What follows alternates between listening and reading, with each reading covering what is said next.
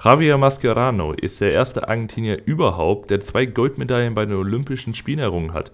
Er wurde sowohl im Jahr 2004 als auch im Jahr 2008 mit Argentinien Olympiasieger im Fußball. Und damit herzlich willkommen zu 100% Unterklassig. Ich bin Darren Schmidt und irgendwo mit Aki Watzke über Investoren redend, Mike Werner. Moin, moin aus Frankfurt. Ich war heute auch bei der Sitzung dabei natürlich. Wie hast du ähm, abgestimmt? Ja. Dann mit Nein natürlich. Ähm, allgemein, das ist auch die Abstimmung für heute, würde ich sagen. Investoren Nein und äh, Nein, aber ja, als Antwort geben wir auch nicht. Also ihr könnt nur Nein antworten. Das ist so ein bisschen wie, äh, wenn man, wenn, wenn wir sagen, äh, unter fünf Sterne nehmen wir gar nicht. Das ist eine Diktatur hier. Es ist eine, es ist eine Diktatur. Wir verkaufen es nur als Demokratie, so ein bisschen wie Nordkorea. Ähm, man muss sagen, es ist sehr, sehr viel passiert. Es ist erstmal ein super interessanter Spieltag gewesen. Jetzt noch die Meldung, dass äh, Investoren zukünftig eine Rolle spielen dürfen in der DFL. Was ja, wir auch noch vergessen haben, die, die Pokalauslosung ist auch die drin. Die Pokalauslosung, ey, also äh, es ist Willst du die kurz raussuchen? Dann kannst du die einmal präsentieren. Dann ja. sind alle informiert. Also Hertha spielt zu Hause gegen Kaiserslautern auf jeden Fall. Ähm, genau, Pauli hat Düsseldorf zu Gast. Ähm, hm, hm, hm, hm.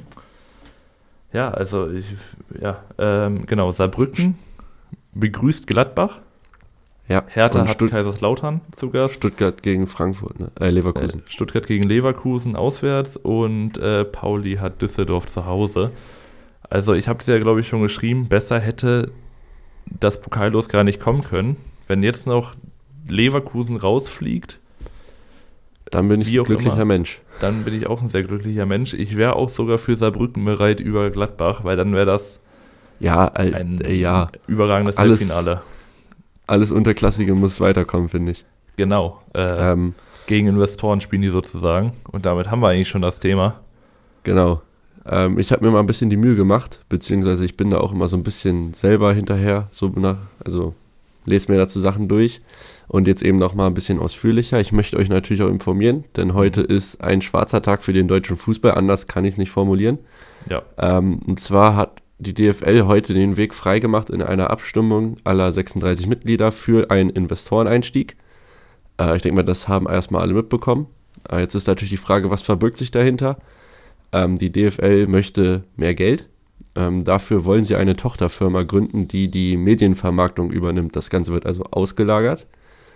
Und dann soll ein Partner gefunden werden, der für äh, so kolportierte 900 Millionen bis eine Milliarde Euro über die nächsten sechs Jahre, die äh, so ausgezahlt werden in, ich denke mal, gleich großen Stückelungen, ähm, der 12,5 Prozent der Anteile dieser Medienvermarktung in den nächsten 20 Jahren erhält. Also sprich, 12,5 Prozent der Medieneinnahmen der DFL würden an diesen Partner fließen. Heißt im Umkehrschluss, statt 100 Euro sind nur noch 87,50 Euro da. Ähm, das Ganze soll dann noch mit einer Haltefrist für den Partner versehen sein. Das heißt, er muss ein paar Jahre oder da wurde nichts Genaues gesagt, äh, die Anteile halten. Danach kann er sie sogar weiterverkaufen. Und nach 20 Jahren kann die DFL für einen kleineren Betrag von so 3 Millionen Euro, habe ich gelesen, zurückerwerben. Ähm, Teile davon gehen in eine allgemeine Vermarktung äh, der Bundesliga und Zweiten Liga und ein Teil geht auch direkt an die Clubs, wobei da auch Teile an die Infrastruktur gebunden sind und sollte diese schon vorhanden sein, äh, aka Bayern, RB, Dortmund, die haben diese Infrastruktur wahrscheinlich schon, die können dann auch frei investiert werden, sprich für Spieler rausgehauen werden. Ja, so ja, viel genau. zu, den, zu den Grundlagen erstmal. Was diese Als, freie Vermarktung eigentlich bedeutet, ist, die Großen können damit Geschäfte machen, wie sie wollen, und die Kleinen müssen irgendwie gucken, dass sie das eh schon schmale Geld, was sie bekommen werden, irgendwie noch in die Infrastruktur ballern.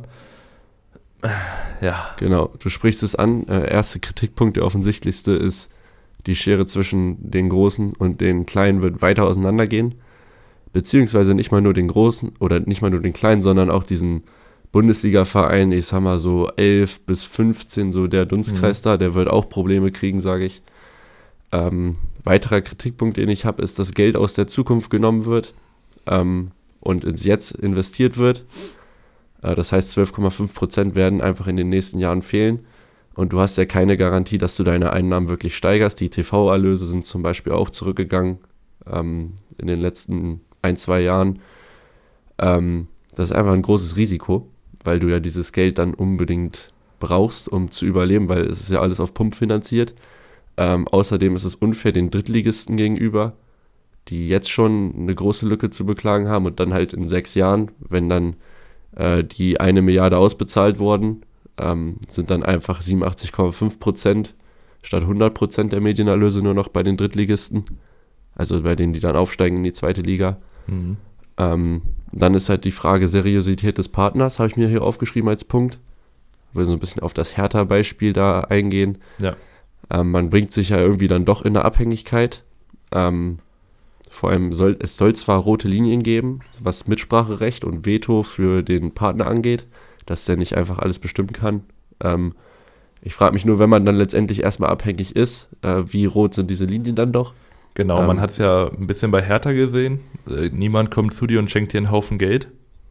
Genau. Ist einfach so und dann sagt man erstmal, ja, der hat damit nichts zu tun, aber irgendwann kommt dann doch bei irgendwelchen Transfers oder also jetzt auf Clubbeispiel, äh, ich weiß nicht, wie das an der Liga ist, aber dann kommt es halt doch, dass es dann ja eine Abhängigkeit gibt, weil der Partner möchte ja auch irgendwie sein Zugpferd irgendwie vorne sehen und da wird er dann auch Sachen für tun, mit denen das Zugpferd vielleicht nicht einverstanden ist. Sagen wir mal Maßnahmen, Spieltagszerstückelung, Spiele im Ausland, äh, Spiele zu krummen Uhrzeiten. Mhm. Ähm, Spiele auf mehreren Sendern. Auflockerung 50 plus 1, wer weiß, was da in Zukunft auf uns zukommt. Ähm, ja, Vielleicht dann ist ja die Frage, will neuer, man. Neuer Pokal oder so? Ähnlich wie, wie in England, dass man da jetzt auf einmal 300 Pokale hat, wo man gar nicht weiß, welcher jetzt irgendwie wichtig ist. Ja, also die werden sich da schon was Feines ausdenken. Ich habe da vollstes Vertrauen. Ähm, das ist halt die Frage, ne? will man halt eine billige Premier League sein, weil die ist nicht einzuholen, wo es egal ist, wo das Geld herkommt. Es kann aus Diktaturen kommen, aus irgendwelchen Menschenbrech Menschen, wie heißt das, Verbrechervereinen. Mhm. Ähm, oder will man halt eine Liga sein, die für was steht? Ähm, 24 der 36 Clubs haben es jetzt beantwortet, die Frage, finde ich. Ähm, und ich finde die Art und Weise, wie es durchgedrückt würde, auch, auch wieder maximal feige.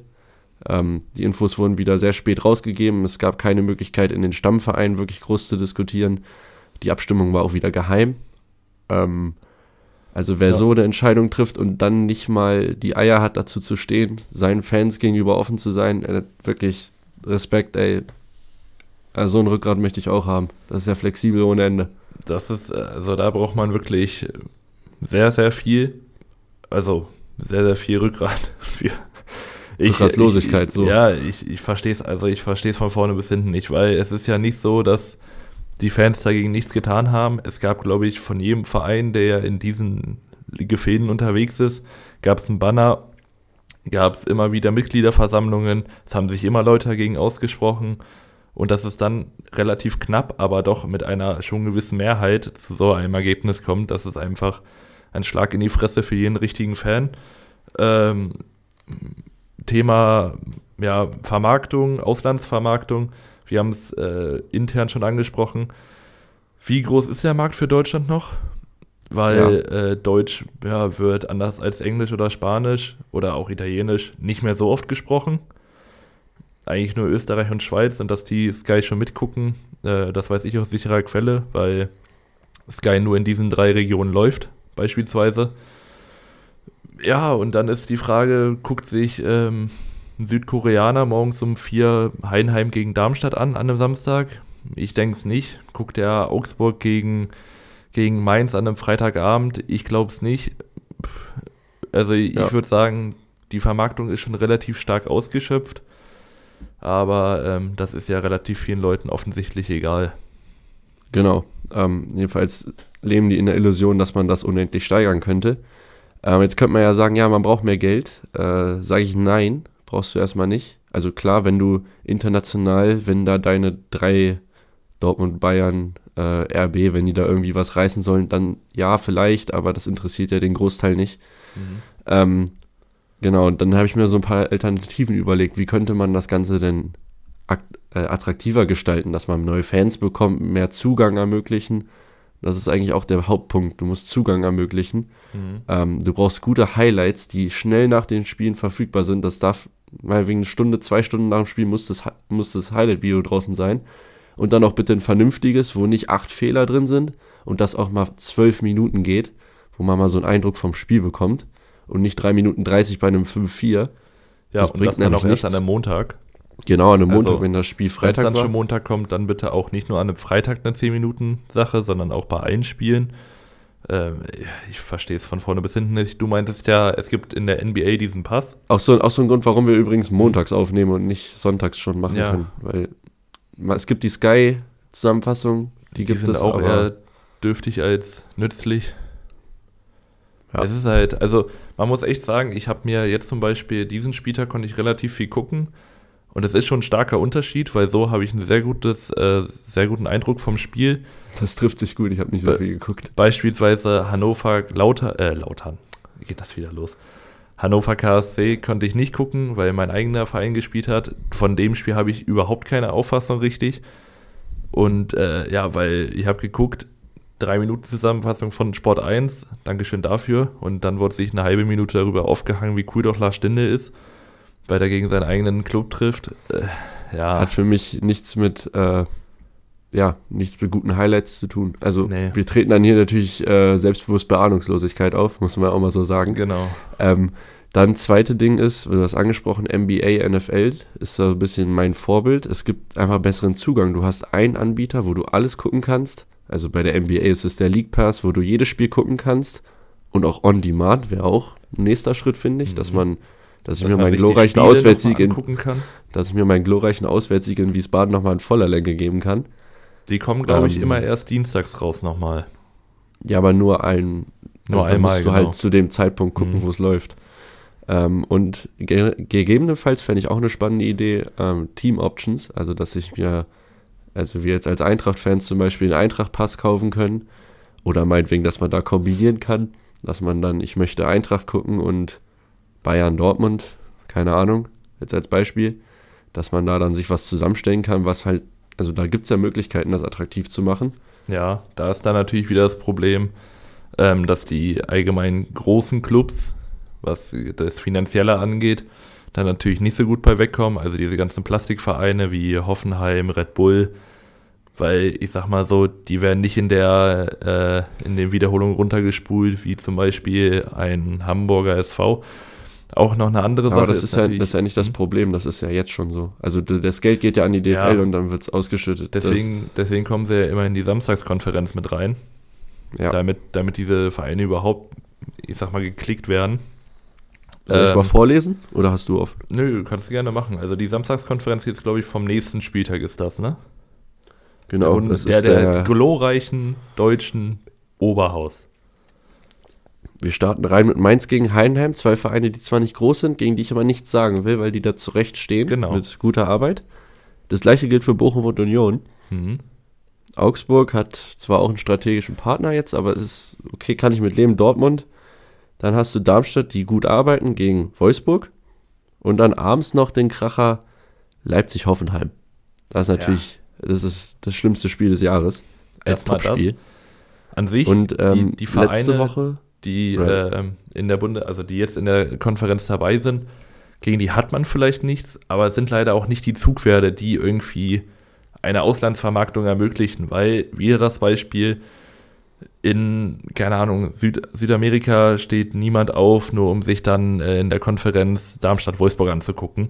Ist halt einfach nicht so. nee, Bestes das ist auch nichts gegen die Vereine, Spieltag. die da zurechtstehen.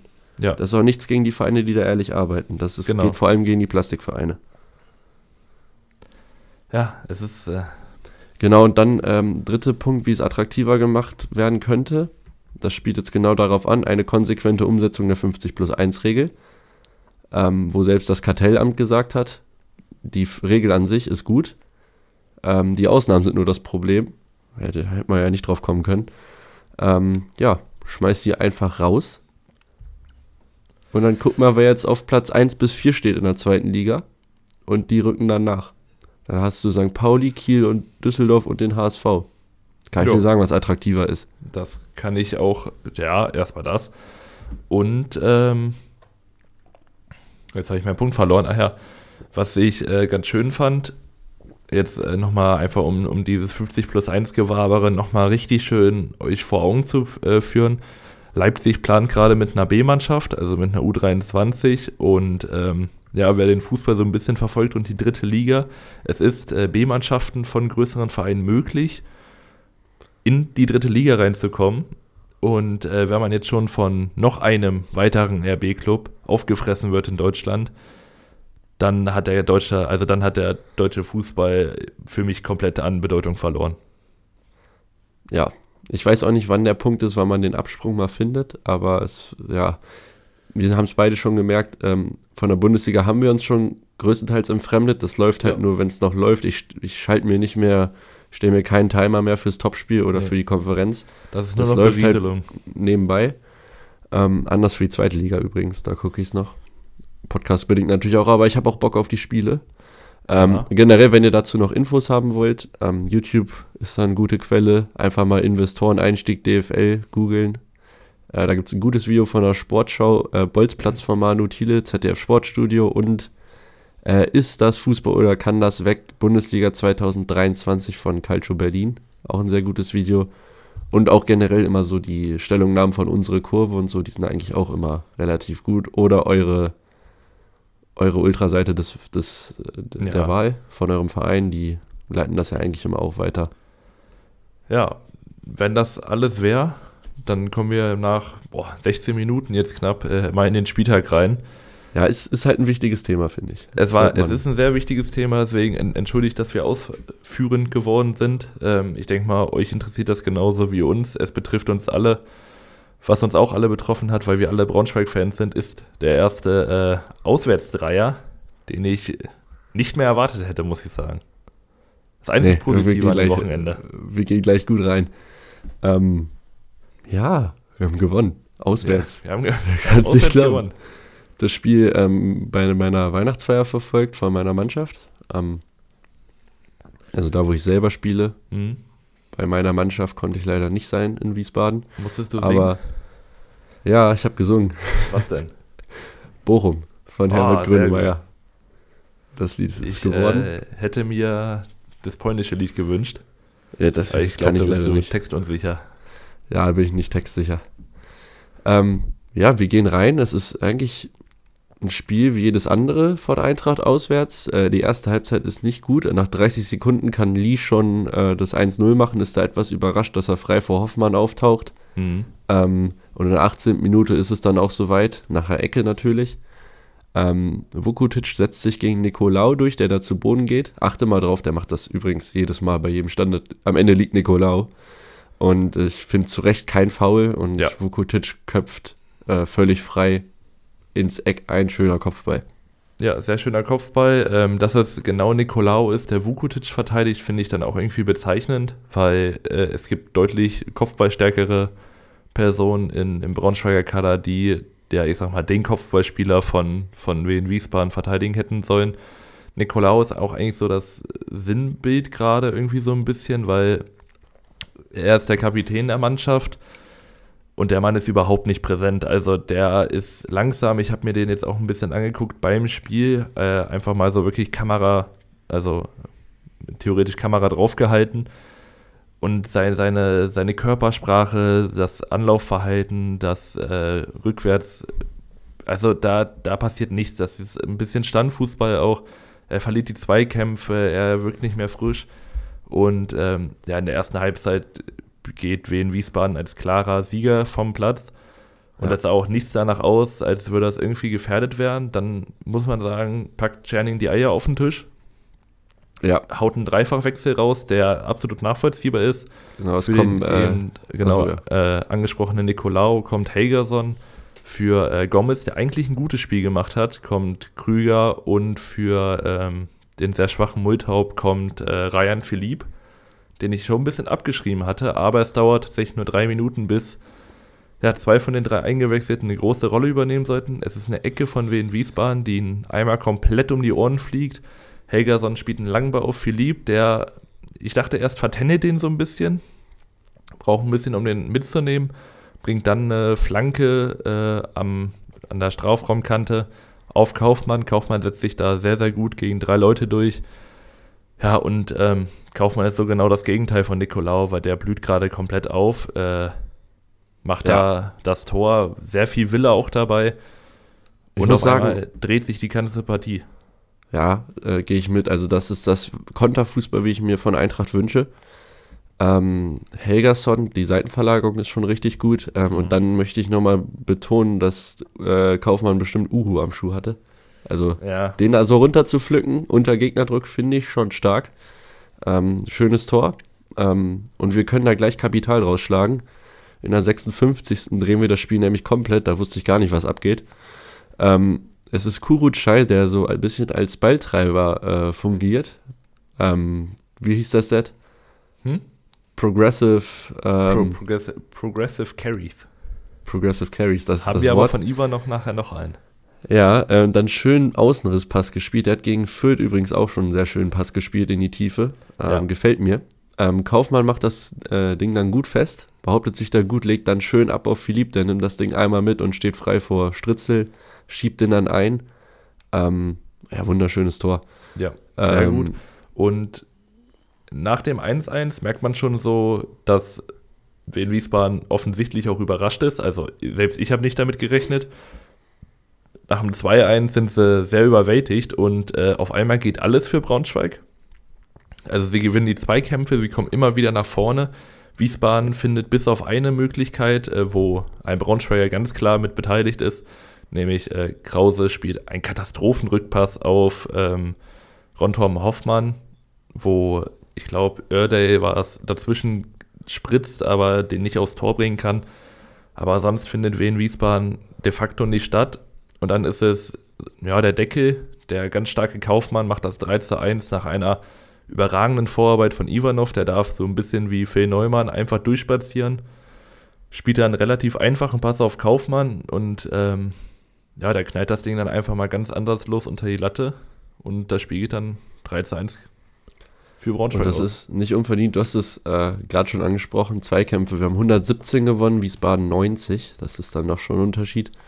Ähm, ja, also wir haben natürlich zwei überragende Leute in dem Spiel. Das ist einmal Fabio Kaufmann, zwei Tore, ein Assist und auch, ich meine, wir haben jetzt auch mal kritisiert, dass da nicht immer das Effektivste bei rumkommt, aber er ist immer aktiv und ist ein Motor, finde ich. Ähm, ja. und äh, leider jetzt die fünfte Gelbe geholt. Hm. Wird nicht dabei sein gegen Kaiserslautern. Und dann müssen wir natürlich auch Ryan Philipp loben, der vorher nie wirklich eine Chance bekommen hat. Ich glaube, 50 Minuten insgesamt Ja, und gespielt der hat. hatte, hat er mal Ja, 10 mal Minuten, 10 Minuten. bekommen oder so. Weil der eine, also einen Spielwitz reingebracht hat, dieses ähm, Straßenfußballer. Das ist Ja. genau das Wort dafür. Und so sah es auch auf äh, technisch gut. Ähm, Tempo im Spiel. Mhm. Man, man muss sagen, Straßenfußballer, aber mit einem gewissen Zug aufs Tor. Also der ist nicht wie Neymar, der sich dann lieber nochmal auf die Außenbahn begibt und dann Genau. da ein bisschen rumtennet, sondern er startet meistens vom Flügel, zieht in die Mitte, hat aber auch kein Problem, da mal zwei, drei Leute aussteigen zu lassen. Und dann äh, einfach die ja, effektiv vorm Tor, genau das, was wir einfach mal gebraucht haben. Ähm, ich sag Scherning mal, ich auch noch loben. Scherning auf jeden Fall, also der Mann, das ist so ein bisschen dieses Thomas Reis-Problem, was ich gerade bei ihm sehe. Äh, dass er, also dass Thomas Reis bei Schalke letzte Saison hatte. Scherning kommt zu spät, um das Ruder rumzureißen. Und ähm, deswegen geht man leider mit so einem, mit so einem doofen Gefühl äh, in die dritte Liga dann.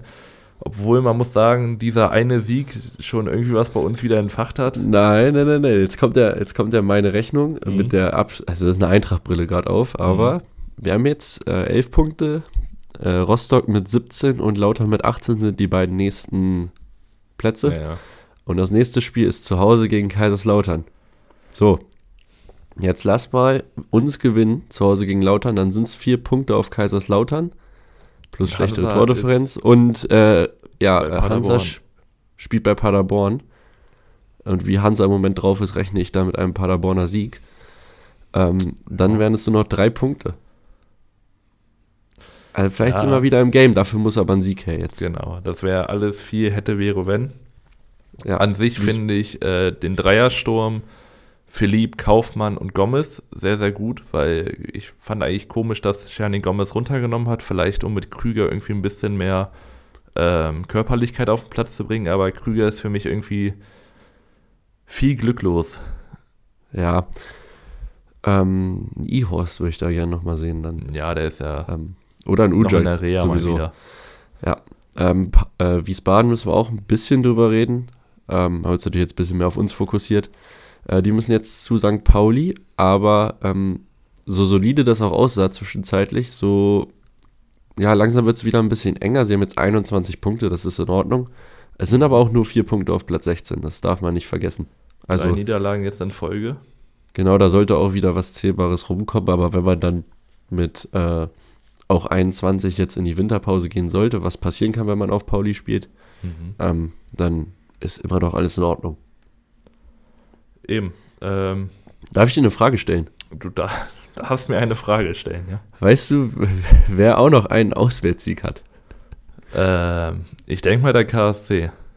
Nee, nee, äh, die Überleitung funktioniert nicht, dafür Ach so. hätten wir Eintracht als zweites machen müssen. Der HSV hat tatsächlich auch nur einen Auswärtssieg. Ach, gucke. Weißt du wo? Nee, nee, weißt du wahrscheinlich nicht, ne? Oh, aus dem Kopf jetzt nicht. Mir würde jetzt auch nichts einfallen. Ach, Äh, doch, in in. Hannover, natü in Hannover so. natürlich. Ach, stimmt. Und da Nee. gehen wir jetzt hin. Doch, nee, Hertha war 1-0. doch auswärts. Nee, Hertha war Nee, nicht 1-0. Äh, Ah, äh, guck mal. Ja, Unterzahl. Gehen wir doch nach Hannover. Ähm, und man muss sagen, es sieht das war Überleitung, Überleitung über den dritten Mann gespielt. Ja, das war, das war so Dreieckspässe. Xabi Alonso liebt uns gerade. ähm, Stark. ähm, Hannover gegen den KSC im Niedersachsenstadion. Lars Stinde gegen seine alte große Liebe. Ich weiß nicht, wie, wie oft der Kommentator das in einer 3-Minuten-Zusammenfassung gesagt hat. Ist schön, dass Witziges, Wo- witziges Wortspiel mit der alten Liebe. Naja, er. Ja, die Hymne. ja, ja komm. Ähm, Super tolles Lied. besser reinstarten tut der KfC. Es ist äh, ja, der immer wieder stark aufspielende Paul Nebel mit einer Flanke, die Heizenberg ihm direkt wieder in den Fuß zurückspielt und sagt, komm, mach nochmal. Und das macht dann Paul Nebel auch, spielt wieder eine flache Flanke und diesmal sagt Heizenberg, den verwerte ich jedoch. Äh, schöner Doppelpass, Heizenberg, Paul Nebel, das könnte echt gut funktionieren in Zukunft. Problem ist nur, dass Heizenberg ja nun mal Hannover-Verteidiger ist und den Ball an Zieler vorbeischiebt. Damit geht der KSC auch in Führung. Sehr Ich möchte, aber die, ich möchte Ja. aber die äh, gute Vorarbeit von Zivzivatze da noch äh, erwähnt Udo. haben. Sehr elegant gemacht, das Luftloch. Da, Also- ja, das, das beste Luftloch, was er, glaube ich, je geschlagen hat, meinte der Kommentator. Da würde ich ihm Ja. auch zustimmen. Ähm, Mhm. um jetzt nochmal die letzte Folge aufzugreifen, ein bisschen Rossbach gemacht. Hinten äh, Heizenberg freigelaufen. Diesmal nur Rollen getauscht. Rossbach und Zivzivatze sind jetzt Zivzivatze und Heizenberg. Also ein ganz komisches äh, Verwirbelung, wenn du verstehst, was Ja. ich meine. Nee, verstehe ich nicht. Gut, egal. Ja, Hannover ähm, Ja, ist gar nicht mal so gut im Spiel. Ähm, ja, sie kommen dann aber doch zu einer Chance durch Köhn auf Außen gegen Jung, äh, der große Probleme hatte gegen Köhn. mhm. Ähm, bringt eine Flanke auf den zweiten Pfosten, wo Moruja dann auf ähm, Nielsen ablegt, aber Dreves kann das Ding dann entschärfen. Ähm, ja, aber sonst gar nicht mal so viele Highlights. In der Nee. zweiten Halbzeit fällt dann auch schon das 2-0 relativ früh. Äh, 53. Minute ist es Neumann, der sich so ein bisschen verzettelt hinten und den Ball an Matanovic verliert, der dann nur noch einen Pass spielen muss auf Stindel, der frei durch ist. Und ja, Stindel hat auch einfach eine Qualität, der macht dann den auch. Und im Moment ist der Output bei ihm relativ gut, würde ich sagen. Ja. Er kommt, hatte ja äh, anfangs ein bisschen Startschwierigkeiten, kommt jetzt immer besser rein. Fühlt sich jetzt auch wohler. Allgemein, ähm, der KSC jetzt mit dieser Raute im Mittelfeld funktioniert einfach sehr gut. Problem ist einfach nur, sie kriegen es nicht über die Zeit. Ich glaube, jetzt schon fünf Führungen auswärts, keine davon äh, über, übers Ziel rübergebracht. Und hier diesmal leider auch nicht. In der 72. Minute ist es äh, von Odenne, ein Pass ins Zentrum, der noch gestoppt wird von Jung. Odenne kriegt den Ball nochmal, setzt sich durch und äh, spielt ihn dann einfach in den Rückraum auf Vogelsammer. Der macht das da, ja, wie halt ein Stürmer, steht richtig. Und dann kommt der Hannover Sturmlauf.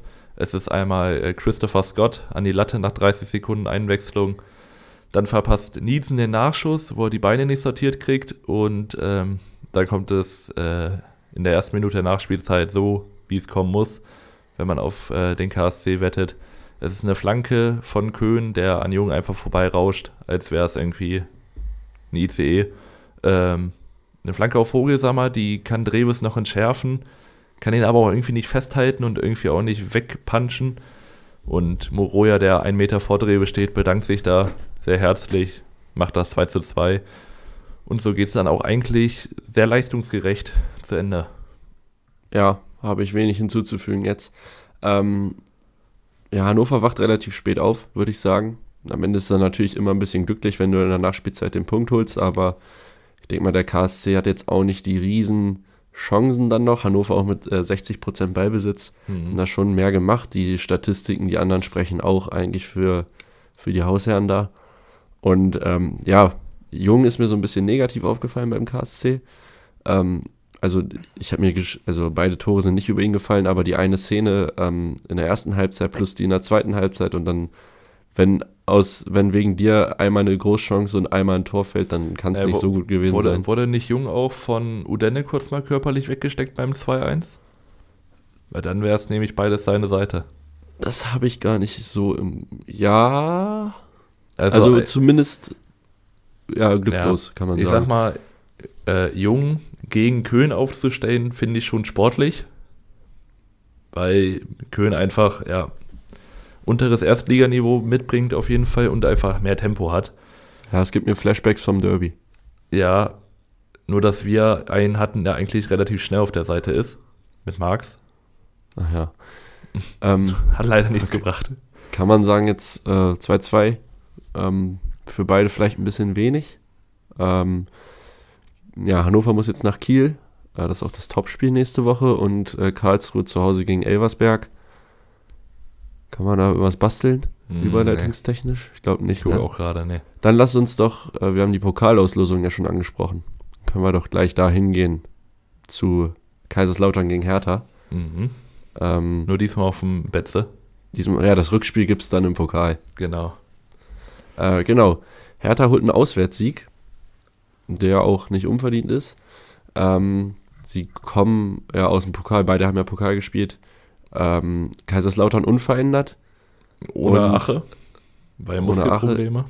Ja, okay, aber sonst äh, wurde in der Zusammenfassung unverändert gesagt, das habe ich ja, mal übernommen. Ja. Gut, kann man sich nicht drauf verlassen.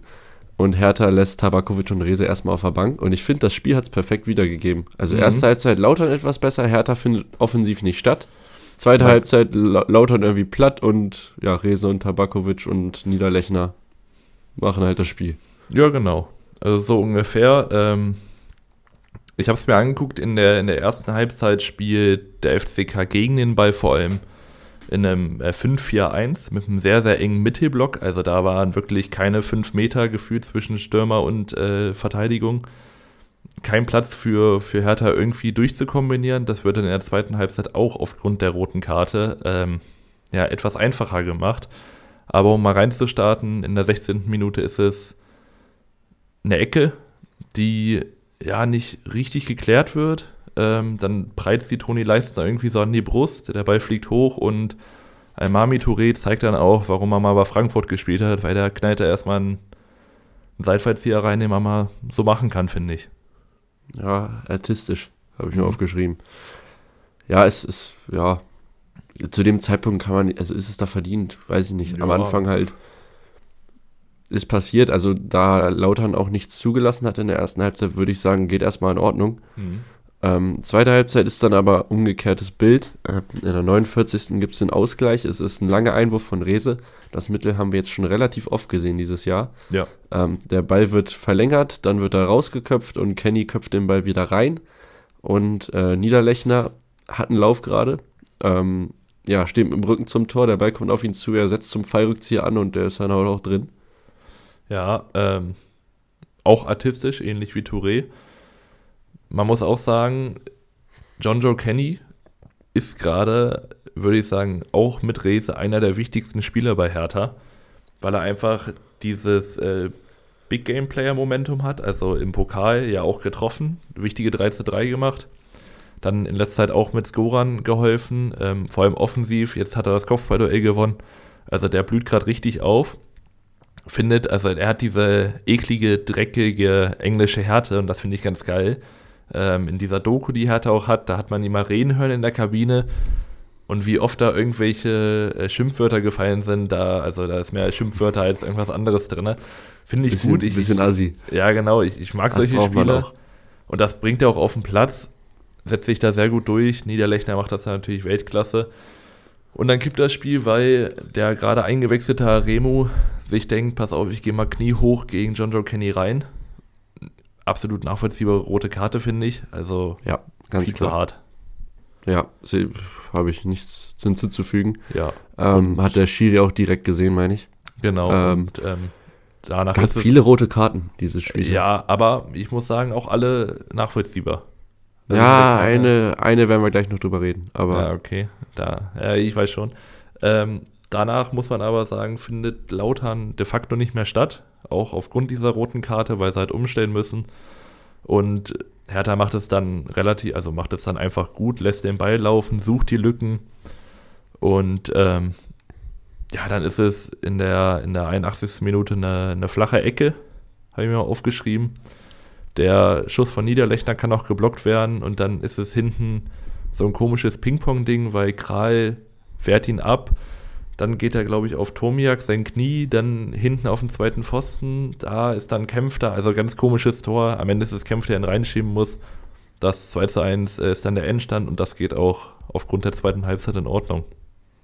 hm, ja, sehe ich auch so. Also ich sag mal so, spielen wir das Spiel im September, gewinnt Lautern 1-0 und rettet das 1-0 über die Zeit. Spielen sie Oder das mit also- elf Mann, tun sie das auch. Genau, ja, kann man auch ein Argument für machen, finde ich. Ähm, Hertha gerade so ein bisschen einen kleinen Lauf mittlerweile und ähm, die kommen langsam oben ran. Also das war mir Die gar nicht so bewusst. Ja, die haben jetzt 24 Punkte und nur noch vier Punkte Rückstand auf den HSV auf Platz 3. Ja, Also da ist noch in der Rückrunde, würde ich sagen, sogar alles drin. Ich hätte das nicht, echt nicht gedacht. Ich hätte es auch Ähm, nicht erwartet. Und Ähm, Lautern hat gerade so ein bisschen Scheiße am Fuß. Außer im Erst- Pokal. Ja, erstmal das. Ähm, ich würde jetzt sagen, man hat jetzt da die Punkte gelassen, einfach weil Hertha gut drauf ist, aber auch, weil man halt zu 10 war und da merkt man eigentlich schon, wie ähm, zerbrechlich dieses Gebilde von Gramotzes eigentlich ist, weil wenn ein Spieler, natürlich fehlt dir ein Spieler, aber wenn das dann schon ausreicht, um den ganzen Spielplan über den Haufen zu werfen, ja, das ist dann, also, we- weiß ich nicht, Ja, vor allem, wenn dein Spielplan halt sowieso schon relativ defensiv orientiert ist. Genau, ähm, Dann ob, obwohl es geht schwer. eigentlich, weil anders als bei Schuster presst der FCK relativ früh. Okay, das habe ich gar nicht, Ähm, noch gar nicht gesehen. an sich stimmt es, wenn sie die Pressing äh, einfach mit dem Pressing nicht erfolgreich sind, dann ziehen sie sich relativ, ja nicht tief zurück, aber sehr eng gestaffelt zurück und einfach um die Lücken eng zu machen. Aber sie, sie pressen früh, sie haben ja auch eigentlich die Spieler dafür mit, mit Tetschi, mit Puchac, äh, mit, mit Boyd, die ja auch alle sehr intelligent und ich würde auch sagen in Abstrichen auch sehr schnell sind. Aber ähm, ja, irgendwie hat es auch nicht gereicht. Ja, und jetzt ist halt äh, nächste Woche ein sau wichtiges Spiel, wie gesagt, ähm, gegen Eintracht Braunschweig und Hertha kann den Lauf einfach fortsetzen jetzt gegen Osnabrück zu Hause, wenn sie da, also ich sag mal so, Hertha plant da mit drei Punkten und mich würde es das auch wundern, wenn sie die nicht holen. Ja, mich auch. Ähm, ja, nicht gewundert. Hat mich das gewundert? Dass der Pader SC Paderborn beim HSV gewinnt? Würde mich sagen, hat, hat, hat mich gar nicht so gewundert. Hat mich auch irgendwie nicht gewundert. Ähm, irgendwie war, war dieses Spiel genau das, was man sich, was man sich angucken muss, damit man sich wieder über den HSV lustig machen kann. Weil Ja. ähm, Ja. der HSV macht das Spiel und verliert. Man muss es eigentlich so sagen, also in der ersten Halbzeit hat der HSV klare, also klar mehr Spielanteile. Es ist äh, Bovnik, der das ein, zwei Mal sehr gut noch parieren kann, aber auch nicht so die Sicherheit gibt, die man vielleicht bräuchte in der Hintermannschaft von Paderborn. Dann ist es Lars Lobenes in der elften Minute, der ja, der kann wahrscheinlich in, in dieser Situation gerade von überall schießen, wo er möchte und der Ball geht rein. Ähm, kriegt den Ball so halb hoch zugespielt, nimmt mit der äh, mit dem Oberschenkel an und dann per Dropkick einfach kurz mal aufs kurze Eck geknallt. Ich glaube, gemessen 105 km/h. Gibt es auch schönere Sachen als Torwart, als den da rauszuholen. Ja, wollte ich sowieso fragen. Also ich habe mir äh, Böwing auch so ein bisschen als Unsicherheitsfaktor hinten aufgeschrieben, hatte noch zwei, drei andere Szenen. Mhm. Bei der Szene jetzt, äh, als ich gehört habe, 105 km/h und äh, ich, ich habe auch das Gefühl, diese Werte sind immer ganz schön hoch angesetzt. Also 105 km/h ist schon ein ordentlicher Strahl. Ähm, ja, ich, vielleicht hält man ja dann einen guten Tag. Ich möchte ihm da keinen Fehler zusprechen, aber ja, so ganz Hm. glücklich sieht das nicht aus. Ja, ähm, was man gesehen hat, als Benisch ausholt zum Schuss, guckt Böwing gerade nach rechts. Einfach wahrscheinlich, um zu gucken, ob irgendwie eine, ein, ich sag mal so, so eine Halb, Halbraum, eine Halbraumflanke oder so kommen kann. Guckt dann wieder nach vorne und dann kommt das Ding schon auf ihn zu. Also wenn er die ganze Zeit die Augen offen bei hat, hält er ihn wahrscheinlich. Aber einfach, weil ja, er, sag mal, eine, eine Sekunde nicht da war, hält er den nicht. Ähm, und eigentlich sieht es auch nicht danach aus, als würde Paderborn hier demnächst zurückkommen. Und dann ist es einfacher Fußball. Also wirklich sehr, sehr einfacher Fußball. Bibica spielt auf Muslia und läuft einfach nur gerade durch und Muslia spielt ihn dann wieder an. Und dann ist das 1-1. Ja, Also, da muss ja, ich aber auch sagen, also das war auch schon Zweikampfverweigerung vom Mittelfeld. Ja, Ähm, also, ja, jetzt den Positionen entsprechend wahrscheinlich Benisch Poreba und dann ja, Schonlau rückt dann ein bisschen spät raus, vielleicht, weil er merkt, scheiße, der kommt ja wirklich durch. Ähm, ja, ich glaube, dass die beiden waren, würde von der Position auf dem Feld auf jeden Fall am meisten Sinn machen. Und es natürlich auch, passt auch in die Situation, dass äh, Bibica das dann auch macht als Ex-HSVer. Ähm, ja, ein bisschen aus dem Nichts. Danach hat äh, Glatzel noch eine Chance nach einem Traumpass. Ich glaube, ich, Öztunali, meine ich, hat den gespielt. Hilferei. Frei? Mhm. Okay. Da rutscht Böwing ein bisschen weg, aber wird dann halt auch einfach Also, angeschossen. Ja, also, den, den meinst du, ich dachte, diesen Lupfer über die Kette, weil das war Ferrei, Nee. aber da, wo Böwing wegrutscht, das war äh, jetzt Tonali. Ja, äh, wegrutschen ist ein gutes Stichwort dann noch fürs äh, 2 zu 1 für Paderborn. Ja, Hatzika Dunic hat hier keinen guten Ruf im Podcast und wird den auch weiterhin nicht bekommen. Ähm, das ist ein langer Ball, also ein flacher, langer Ball, der relativ langsam ist und Und auch relativ blind. ja, und Hatzika Dunic verlernt das Laufen und fällt einfach hin. Ich habe ja, ich hab mir aufgeschrieben, er sieht ein bisschen aus wie eine neugeborene Giraffe. also, ich finde, Ja. genauso, also er will Bisschen loslaufen. auf dem und Bein. Genau, und dann, dann fängt er da irgendwie an zu rutschen. das Dadurch hat er schon mal gemacht bei, gegen Lauter. Ja, ja. Ist ja auch schon ausgerutscht. Also vielleicht mal die tieferen Steuern nehmen. Ähm, weiß nicht, nur eine kleine Empfehlung. Wurde ja eingewechselt, weil Ambrosius sich verletzt hatte. Allgemein auch Oliveira eingewechselt zur Halbzeit gegen Van der Bremt. Hatte ich eigentlich gar nicht so, also warum man das macht. Ähm, ich hatte jetzt einfach nur, nur mir aufgeschrieben, wahrscheinlich wegen den Tempovorteilen, die, die Oliveira hat gegen Muslia. Aber sonst konnte ich mir das nicht erklären. Zum 2 zu 1, Ansa bleibt dann einfach sehr cool vor Heuer Fernandes. Und ich sag mal so, wenn ich als, also als, als jungen Spieler in der Erst, äh, in den, in den Herrenbereich kommen würde und so ein Tor machen würde, da würde ich mich genauso freuen wie er. Äh, der, der hat sich ja gefreut, als hätte er gerade das CA-Sieg-Tor geschossen. Aber Ja, kann man ihn berechtigt. überhaupt nicht übel nehmen. Ich muss auch Also, sagen, er sehr hat auch, so, sympathisch. er hat auch so, ähm, hat mir ein bisschen Vibes gegeben wie äh, der Schiri letzte Woche bei Nürnberg, als er reingekommen ist, ja, genau. gegen Düsseldorf. Ähm, er hat aber, also, so eine Millisekunde später und Fernandes hat den, weil dann ist er Ja, zu weit genau. auf ihn zugelaufen. Äh, also so hat er es gut gemacht, aber ähm, ja. Ja. Das 2 zu 1 für Paderborn. Danach gibt es ein bisschen Getrete. Äh, Bilbica Ja. tritt äh, Oliveira auf den Knöchel, das ist eine klare rote Karte. Mhm. Ähm, da wollte ich den VR kurz loben, ne? Und dann hat der VR eingegriffen für Muheim in der 78. Der Ja. Obermeier fault. Ähm, also, er, ja, es, es wurde auf Notbremse dann letztendlich entschieden. Das war die Begründung, meine ich. Mhm. Und ich, ich erkenne da vielleicht eine Notbremse, wenn ich sie sehen will, aber ich finde, den kann man halt auch bei Gelb belassen. Würde ich dir jetzt im ersten, ähm, ersten Moment zustimmen. Ich finde auch, dass Obermeier vielleicht ein Stück zu weit außen ist.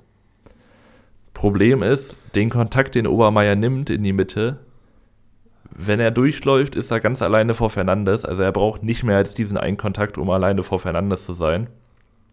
Und wird halt von Muheim, ja, leider umgeräumt. Äh, ich, ich kann dich nachvollziehen, finde das jetzt aber auch nicht so eine verheerende Fehlentscheidung, dass ich da mich wieder beschweren Ja. würde. Ja, ja. Also vor allem, weil es auch wieder gegen den HSV läuft natürlich, aber ähm, ja. Also, keine Weil Ahnung, ist schwierig. Aber ist es da eine klare Fehlentscheidung, ist halt die Frage. Da, das, ja gut, das Ja. ist jetzt wieder Auslegungssache. Ähm, Ja, das ist das Kriterium, was man Genau. sich aber gibt. Also Danach, da muss man das halt auch machen. danach der HSV, äh, weiß nicht, hat irgendwie so ein bisschen Tim Walter Manieren aufgeschnappt, danach nur noch viel Frust, wenig Fußball, ähm, viele Zweikämpfe, unnötig hart, auch ähm, ja, für mich einfach unnötig, da in die Zweikämpfe reinzugehen. Also werden ein paar Karten verteilt, auch ein paar Ansagen gemacht. Und dann kommt der HSV nochmal mit einer Endoffensive. Es ist ähm, Benisch, der nochmal die Latte trifft. Es ist Jatta, dessen Flanke immer länger wird, wo sich Bo- Boving wieder verschätzt. Also bis jetzt die Spiele, ich weiß nicht, was mit Hut ist, ob er sich verletzt hat oder ob Ähm, einfach. wurde, wurde gesagt, aus privaten Gründen. Keine Ahnung, Ah, was okay. da dann los ist. Ja, also bis jetzt nicht den sichersten Rückhalt, aber ich meine, es wird über die Zeit gebracht.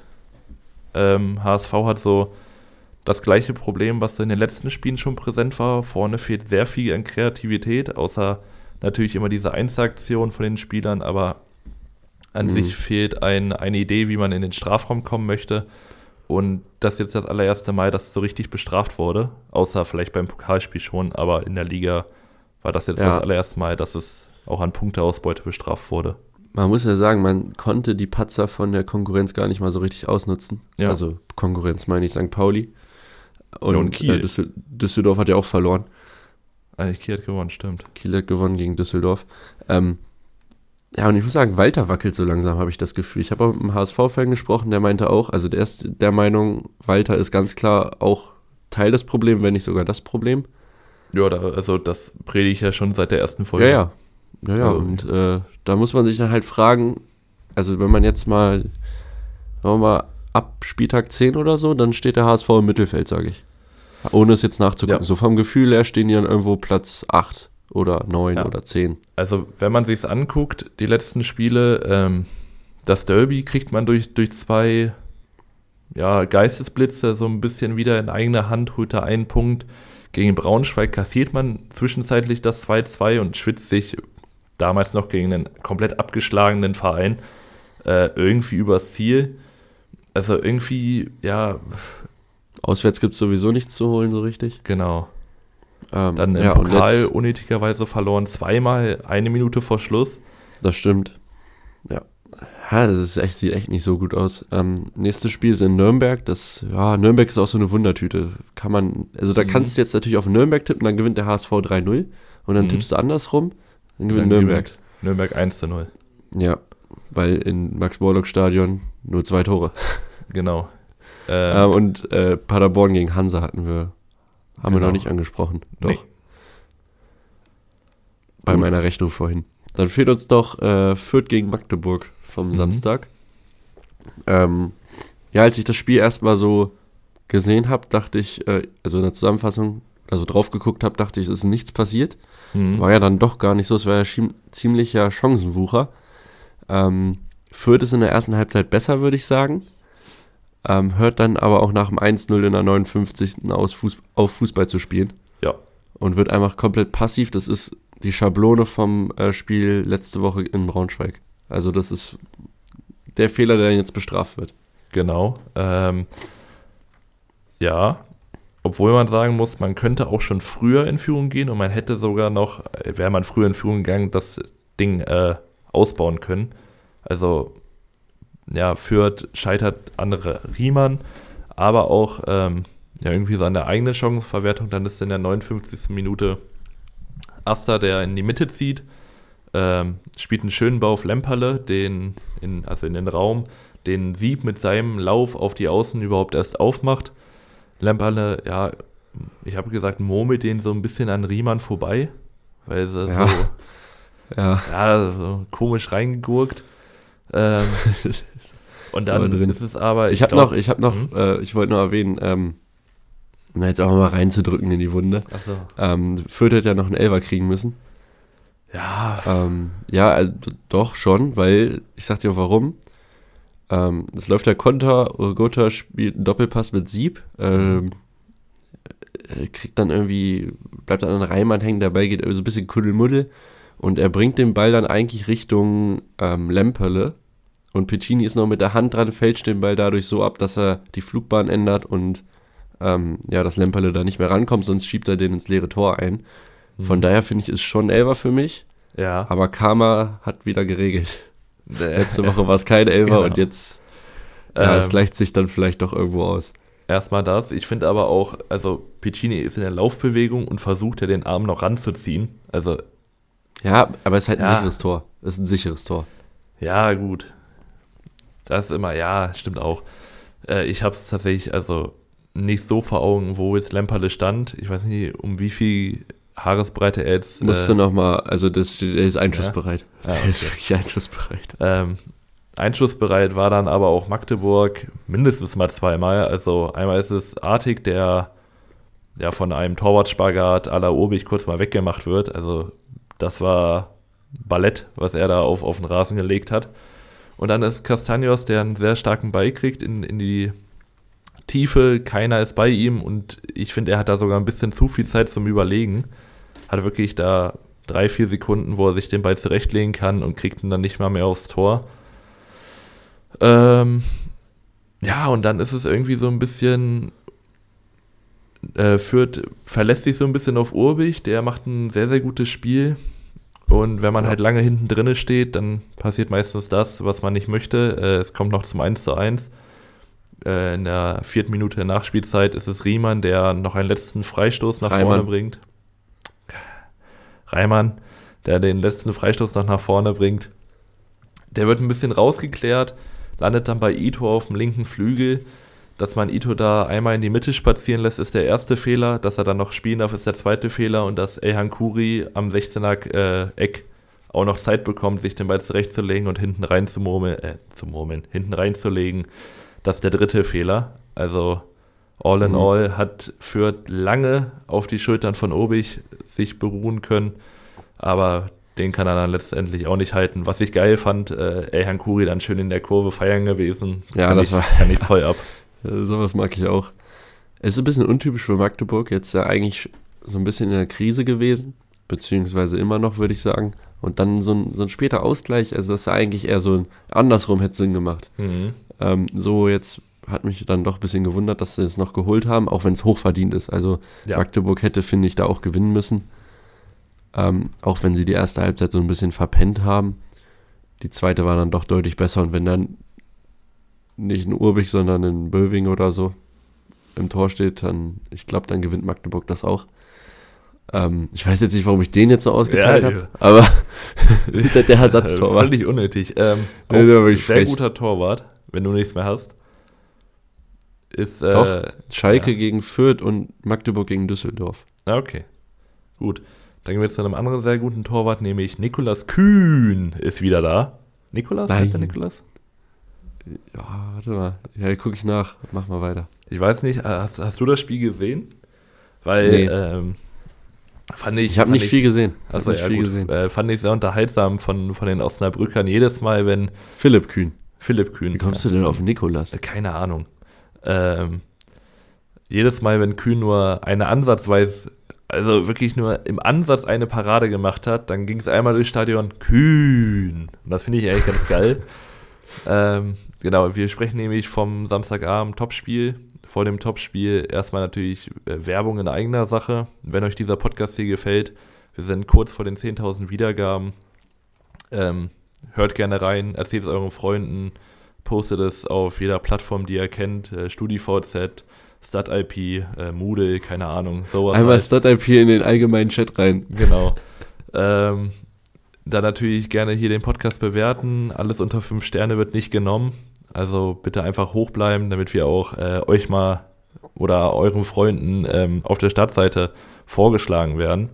Und Macht wenn ihr, richtig Alarm. genau, wenn ihr Anregungen oder sonst was habt, es ist bald Weihnachtszeit, also bitte nervt uns nicht auf Instagram. Nee, also wir haben richtig, Spaß. doch, wir, wir, haben, wir haben viel geplant. Vorhin Ja. uns auch eine halbe Stunde darüber unterhalten, wie wir es jetzt machen mit dem Genau. Rückblick. Ähm, seid gespannt. Ja, genau. Also wir werden es wahrscheinlich ähnlich wie letztes Jahr machen. Jedes Team einmal beleuchten, wie es dann noch umgesetzt wird, wissen wir noch nicht. Aber wir sind auch in der Weihnachtszeit, in diesen dunklen Tagen sind wir für euch da. Einmal natürlich auch sportlich gesehen, die dunklen Tage. Ähm, ja, und es war so ein bisschen beim, beim Osnabrück-Spiel Pauli. Osnabrück hat Pauli schlecht gespielt. Und das meine ich Oh, das ist eine super positiv. Beschreibung. Das ist eine super Beschreibung. Weil ähm, in der ersten Halbzeit ist es Pauli, die ja eigentlich sich wundern müssen, warum man nicht zur Halbzeit 3-0 führt. Und in der zweiten Halbzeit ist es Osnabrück, die weißt du, was das so ist? Weißt du, was das Fußball ist? spielen. Das ist das Spiel, was sie gegen den HSV auch hatten zu Hause, wo sie Ja. 1-0 hinten liegen nach acht Minuten und dann irgendwann so nach und nach auf einmal sind sie besser. Äh, Und ich finde, Ja. ich habe mir auch aufgeschrieben, Paula, äh, Pauli ist ähm, anfangs besser, aber Osnabrück schwimmt sich dann einfach irgendwie frei. Die sind noch nicht gefährlich, aber spätestens in der zweiten Halbzeit sind sie dann irgendwie aktiv, haben auch 49% Ballbesitz gegen St. Pauli. Das ist echt äh, eine Hausnummer auf jeden Fall. Ja, was, was ich auch sagen muss, und ich finde, das ist ein nicht zu unterschätzender Grund, warum Pauli hier unentschieden spielt. Dieser Rasen war nicht mal mehr Kreisliganiveau. Man hat es gesehen in der zweiten Halbzeit, Pauli möchte ihre Pastafetten machen und da kommt kein Ball mehr an.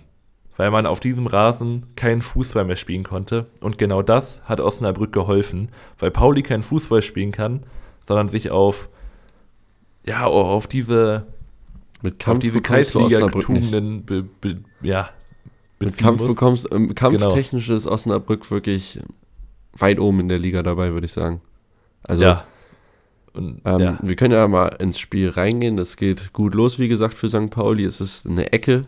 Also, Pauli schießt entweder ein Traumtor oder eine Ecke. Ähm, die kommt von Hartl auf Irvine. Und bei Heidenheim. Pauli ist im. Was? Heidenheim.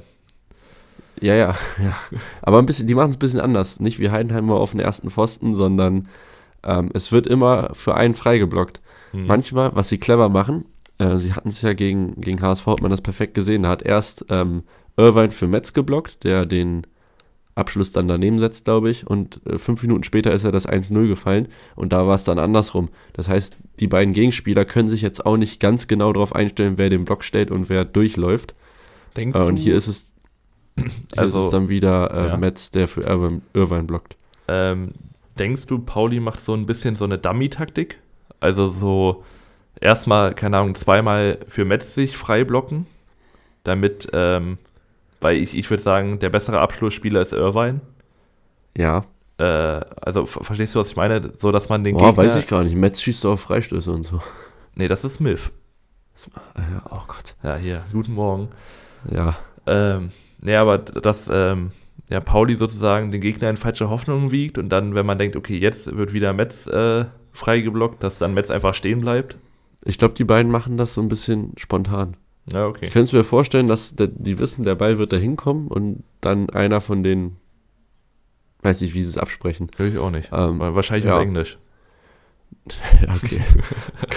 Super. Super. Danach ähm, ja, hat äh, Eggestein eine Riesenchance, nachdem Hartl Saat an die Grundlinie schickt und der eine Flanke bringt. Und dieser Kopfball, der muss rein. Also Mhm. der, der, muss einfach rein. Und äh, vor, ich sag mal, zwei, drei Wochen hätte er den auf jeden Fall blind gemacht. Ähm, jetzt leider nicht. Ähm, danach gibt es in der zweiten Halbzeit ein Solo von Saat gegen das gefürchtete Trio, habe ich es genannt. Die großen drei, äh, Jumpy, Gnase und Wiemann. Boah. Das sind meine, meine drei Lieblingsspieler von Osnabrück, die ich, glaube ich, schon oft angefahren habe. Mhm. Ähm, Man muss sagen, wie man mit einem wirklich sehr, sehr guten Spiel. ja, ich habe nur die Zusammenfassung gesehen, deshalb Ach so. kann ich jetzt nicht. Und dann ist er Also- noch runtergeflogen. Also, Ja, genau. Ähm, das, äh, gut, das täuscht ein bisschen, aber Wiemann hat wirklich sehr, sehr gut verteidigt erstmal, aber auch den Laden hinten wirklich zusammengehalten. Ähm, Da möchte ich das. Äh, ja, das, hat, Es hat einfach für, fürs Wortspiel, Ja. hat's, also für die, fürs Phrasing hat es gepasst. Framing ist das. Fra Phrasing? Framing? Nee, Framing ist, wenn man etwas in, in eine Richtung Ja. drückt, eine Zuschauerschaft in eine Richtung drückt. Ja, danke. Ja, stimmt, du bist ja hier Journalismus, irgendwas Student. Angehend. Also falls, falls äh, ihr schlechte Fragen an Toni Groß haben wollt, ich bin demnächst da. Ähm, ja, keine Ahnung. Zweite Halbzeit. Ich finde, so das Spiel entwickelt sich erst zugunsten für den VfL, als Conte dann auch reinkommt. Weil mit Conte ist so dieses Schnelligkeitsvorteile da, der ist auch richtig giftig. Der ist äh, ja, einfach, der bringt die, die Pauli-Abwehr so ein bisschen ins Schwimmen. Und man hat es im Spiel gemerkt, Minute von Minute wurde es wahrscheinlicher, dass Osnabrück ein Tor macht.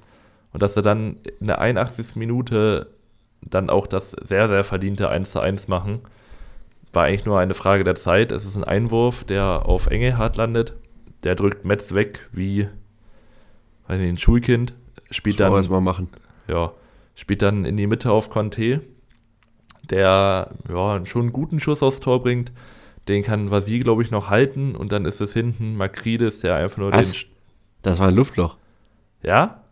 Das war der Budo Zivzivatze Gedächtnis, Gedächtnis-Fake-Shot, Ah, okay, gut. glaube ich. Also ich, da war kein Schuss, meine ich. Naja, okay. Ja, gut. Ich hab. Ja, ist auch schon zwei Tage her. Ich habe mir die Zusammenfassung nicht mehr angeguckt, weil das war kein schönes Spiel ungefähr. Ja, äh, jedenfalls Makridis schaltet dann irgendwie am schnellsten. Ja. 1-1. Und äh, ja, um das abzurunden, wie man sieht, noch gelb-rot nach einem Halten gegen Maurides. Mhm. Ähm, Kühn hält den Freistoß von Hartl. Äh, die gelbe ist unstrittig und damit gelb-rot. Ähm, muss ich sagen, Pauli würde ich, als, als St. Pauli-Fan wäre ich nicht ganz zufrieden. Also Ja. beim Tabellenletzten eine Führung außer Hand gegeben, sich das Spiel so ein bisschen nehmen lassen über die Zeit hinweg. Und ja, also Pauli sind einfach die Unentschieden-Könige. Das ist jetzt das achte Unentschieden schon. Das könnte Ja. hinten raus nochmal böse Ey, stell werden. mal vor, stell mal vor, davon hätten die noch zwei gewonnen. Dann wären die ja jetzt mit 36 Punkten da. Ja. Ja, vor allem, wenn man angenommen, man hätte gegen den HSV gewonnen, gegen direkten Konkurrenten, dann wären wir jetzt erstmal schön auf Abstand. Ähm, an sich kann man aber auch Pauli schlecht reden, aber vor allem Osnabrück loben. Ja, das würde ich auch, Ähm, auf, hätte ich danach gemacht. In der, in der ersten Halbzeit, ja, eigentlich kein gutes Spiel, genauso wie man es erwartet hat. Ähm, der VfL hat versucht zu pressen, hat dann aber immer nur so mit zwei, drei Leuten gepresst, was da meistens nicht zielführend ist. Und dann in der zweiten Halbzeit, weil sie dann auch gemerkt haben, hier geht noch was, haben sie dann gefühlt mit der ganzen Mannschaft und Stuff gepresst. Und das hat sich dann letztendlich auch ausgezahlt. Man muss jetzt mal gucken, wie, wie, wie Koschinat ähm, so weitermacht, weil das waren jetzt zwei Spiele, die, finde ich, fast schon ausgeklammert werden müssen. Weil Welches waren das davor? 0 zu 4 gegen Schalke, Achso, ja. das war irgendwie so ein komisches Spiel. Dann das jetzt gegen Pauli, würde ich sagen, das ist nicht da, wo man sich messen lassen sollte. Also, Ja. das ist einfach ein Spiel, das holst du mal so, weil du halt sehr, sehr Das viel Mentalität mitbringst, aber das ist Bonus. jetzt nichts. ist ein genau. Bonusspiel gewesen, würde ich sagen. Weil man halt sagen muss, ähm, ich, ich würde Osnabrücks Leistung auf jeden Fall loben. Es auf jeden Fall, es spricht für die Truppe Hm. äh, und für Koschinat auch, dass man da immer noch so eine stabile Mannschaft auf dem Rasen hat, die selbst Pauli gerade irgendwie ebenbürtig sein können. Ich, also, ich mache mir nur ein bisschen Sorgen, dass das alles jetzt doch ein bisschen zu spät ist. Ähm, weil, ja, man hat halt anders als Eintracht Braunschweig halt immer noch acht Punkte, glaube ich. Hm. Das sind neun Punkte Rückstand plus ein schlechteres Torverhältnis, ein deutlich schlechteres Torverhältnis als Hansa Rostock. Oder alles andere, was da oben auch noch steht. Ähm, ja. Ich weiß nicht. Also, was ich bei uns dann sehe, wo wir den Schwung Mhm. mitnehmen können, den sehe ich jetzt bei Osnabrück nicht, zumal sie jetzt auch wahrscheinlich gegen das beste Team der Liga momentan spielen. Was so Form angeht, das ist härter, auswärts. Ich, ich weiß nicht, ob da jetzt äh, nachhaltig was äh, angestoßen wird dadurch. Genau, und ähm, anders als bei Braunschweig sehe ich noch nicht die Spielidee. Also natürlich erstmal hinten sicher stehen, was bis jetzt auch nicht so gut geklappt hat. Also klar, die Schalke-Spiel ist ein Aussetzer, das kann mal passieren. Aber ähm, ich sehe noch nicht, wie die Innenverteidigung von, von Osnabrück irgendwie nachhaltig eine Zweitliga-Qualität mitbringen soll. Und auch gegen, gegen starke Mannschaften ähm, langfristig irgendwie erfolgreich sein soll. Das Ja, war jetzt halt ein kriegen- sie Spiel, das, kriegen- das gewinnst sie du durch kriegen- den Kopf. Also, ja, ja, so, das- sorry, sie kriegen weit über zwei Gegentore pro Spiel, würde ich sagen. Also Ja. se- 38 in 16 sind 2,34 ja. oder so So, und überschlagen. dieses Spiel hast du jetzt im Kopf oder durch die Mentalität geholt, durch Kampf.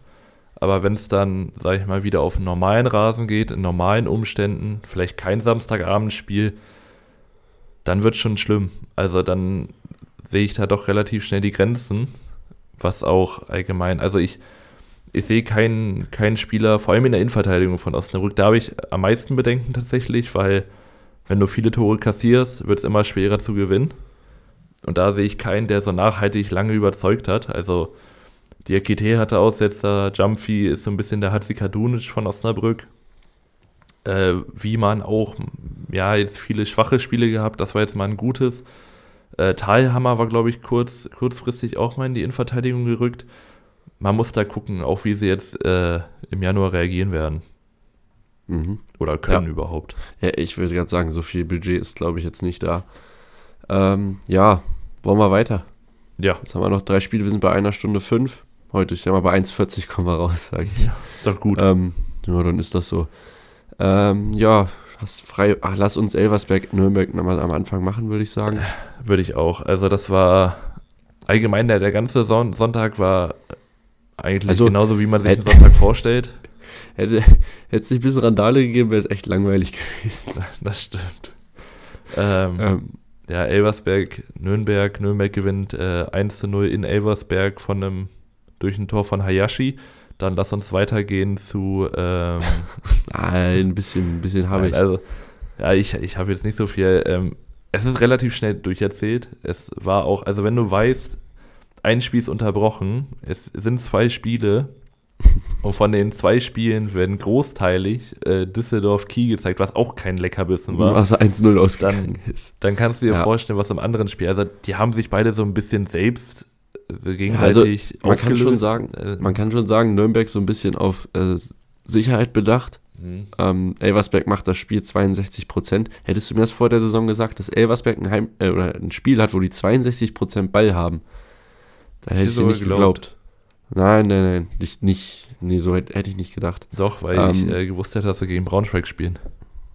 Okay, gut. Aber aber gegen Nürnberg hier. Ja, gut. Ähm, ja, Nürnberg nur mit einzelnen Nadelstichen. Ähm, was, Chancenzettel, wie sieht's da aus? Also, Dünn. ähm, ja, relativ dünn. In der 35. Minute gab es noch eine schöne Protestaktion der Nürnberger, Mhm. die einfach mal Klopapier auf den Platz geworfen haben, leider auch Münzen und dann ihren Ja. eigenen Spieler getroffen haben. Das ist ein bisschen dämlich, aber so Klopapier finde ich, finde ich in Ordnung. Ähm, ja. Fehlpass von Sickinger habe ich hier stehen. Äh, Goller ist durch, äh, hebt dann den Ball über Christoph ähm, auf die Latte das Ganze. Das äh, war in der ersten Halbzeit noch. Mhm. Zweite Halbzeit ist es dann auf der anderen Seite Schnellbacher, der einen Heber an die Latte setzt, also ähnliche Szene, sag ich mal. Ähm, und Shahin dann noch im Fernschuss den Martinia hält, ähm, der dann leider sich auch am Oberschenkel verletzt und äh, gegen den HSV auch fehlen wird, auf jeden Fall. Und ähm, weißt du, dann weißt du mal, was er jetzt hatte? ich habe nur die Überschrift gesehen, Ja, weiß gut. ich nicht genau. Danach ist ja Pause, ich denke mal, dann Naja. wird er schon wieder fit sein. Äh, 83. fällt dann das 1 zu 0 für Nürnberg. Ist eine Jamra flache Flanke. Eine Jamra Flanke, ja, Mhm. komische Formulierung. Und von den Innenverteidigern Jekyll und Sickinger ist keiner so richtig am Mann. Ich würde vor allem Und- Jekyll reinnehmen. Ja, also, Weil ja, er, er ist an Hayashi und als der Pass kommt, verteidigt er vorne in den Raum rein, wo kein einziger Nürnberger steht. ja. Ja, und der ist dann relativ frei vor Christoph, schiebt das Ding ein. Und also ich sag mal so, für Nürnberg sind das so wichtige drei Punkte. Mhm. Weil damit bist du wieder ähm, unten raus, also 24 Punkte. 24? Ich Ja, du bist sogar oben dran. Ja, es bist nur, also ich glaube, ehrlich gesagt, realistisch gesehen nicht, dass sie da oben Nee. mal rankommen. Aber du bist auf jeden Fall unten erstmal fein raus. Es gibt, Und das war ja nach den letzten Wochen, also Karlsruhe, Lautern im Pokal, Düsseldorf, das waren ja echt keine schönen Spiele für Nürnberger. Das war erstmal wichtig. Punkte. An, an sich muss man jetzt mal gucken, wie sich auch ähm, das Aufstiegsrennen entwickelt. Weil wir haben fünf Teams mit 24 Punkten Mhm. und äh, dann ein kleine, kleiner Cut, Düsseldorf und Fürth mit 27, 28. Aber ich meine, sie, also 24 Punkte, viele spielen immer noch mal gegeneinander. Da kann sich immer noch mal viel rotieren. Ja, ich sag aber, also realistisch gesehen sehe ich da nur noch Hertha zu den Top 5 dazu. Also das sind meine, also die Top 5 Ja, plus Hertha ist meine, meine Favoriten. Hannover wahrscheinlich auch noch. Ja, weiß ich nicht, so überzeugend war es dann jetzt auch nicht gegen äh, Karlsruhe und äh, Mhm. davor war, was, wer war denn davor? Äh, Äh, die hatten auf jeden Fall gegen Hertha das 2-2 dann, äh, auf jeden Fall, wo sie das noch Paderborn aufholen. verloren. In Paderborn verloren, das kannst du nicht richtig zählen wegen der roten Karte, aber ich weiß nicht, ob die da, zu, ich glaube, die sind nicht konstant genug. Mhm. Vielleicht habe ich auch keine Ahnung. Also wahrscheinlich habe ich Das keine kann auch Ahnung. sein. Ja. Dann, äh, ja. Äh, Nürnberg jetzt gegen den HSV. Äh, Glückwunsch zu den drei Punkten auf jeden Fall zu Hause. Und KSC gegen Elversberg ist dann äh, die Partie für Elversberg. Und wir haben noch zwei Spiele. Mhm. Ja, Ja, dann Komm. lieber nochmal Kiel. ja.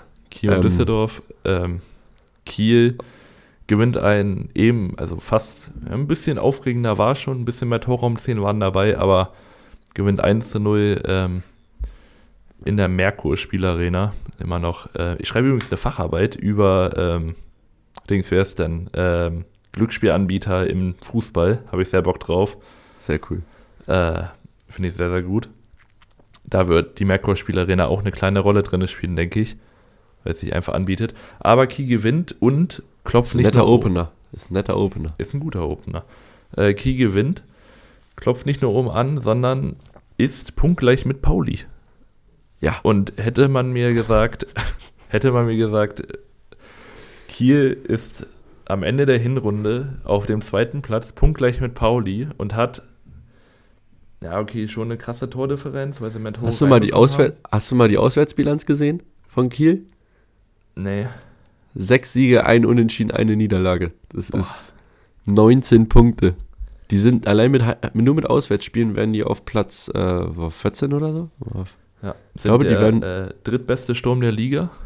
Defensiv immer noch mal ein bisschen Mängel, aber ich meine, das ist einfach nur wow. Ähm, ja, äh, ja, da merkt man einfach, wie wenig Ahnung wir doch manchmal haben, wenn es um, um Transfers geht. Zum Glück sind wir nicht zielführenden da, weil dann wäre Kiel wahrscheinlich da, wo sie jetzt sind, aber auch irgendwie nicht. Nee, Was? hä, Kiel wäre wär auf der anderen. Seite der Tabelle. So. Ähm, Äh, ja, also große gibt- Chancen ja. gibt es zu Beginn nicht. Ähm, also die erste Halbzeit ist so eine Halbzeit, wo beide so ihre Phasen haben, aber jetzt auch nichts Zwingendes dabei ist, wobei Kiel dann in der einen Phase schon. Ähm, in der 18. Minute ist es ein Fernschuss von Sander, der an die Latte geht, dann zu einer hohen Bogenlampe wird. Kastenmeier ist, glaube ich, noch damit beschäftigt, aufzustehen vom Boden Mhm. und Holtby gewinnt einen Kopfball gegen Siebert und der Kopfball ist dann drin. Ja, Ja, sollte nicht passieren. da hat man auch irgendwie schon den Übeltäter gefunden, weil Er kommt halt mit Tempo von Ja, hinten, das nee, ist nicht das einfach, aber aber Siebert ist auch leider nachhaltig bis jetzt noch nicht etabliert in der Düsseldorfer Defensive. Ähm, es wurde vorher noch Rot an Klaus zurückgenommen, weil er, glaube ich, Rote äh, nicht mal, also er hat nicht, äh, es sah erst so aus, als hätte er seinen Knöchel getroffen, hat er in der zweiten Einstellung nicht. Deswegen alles gut.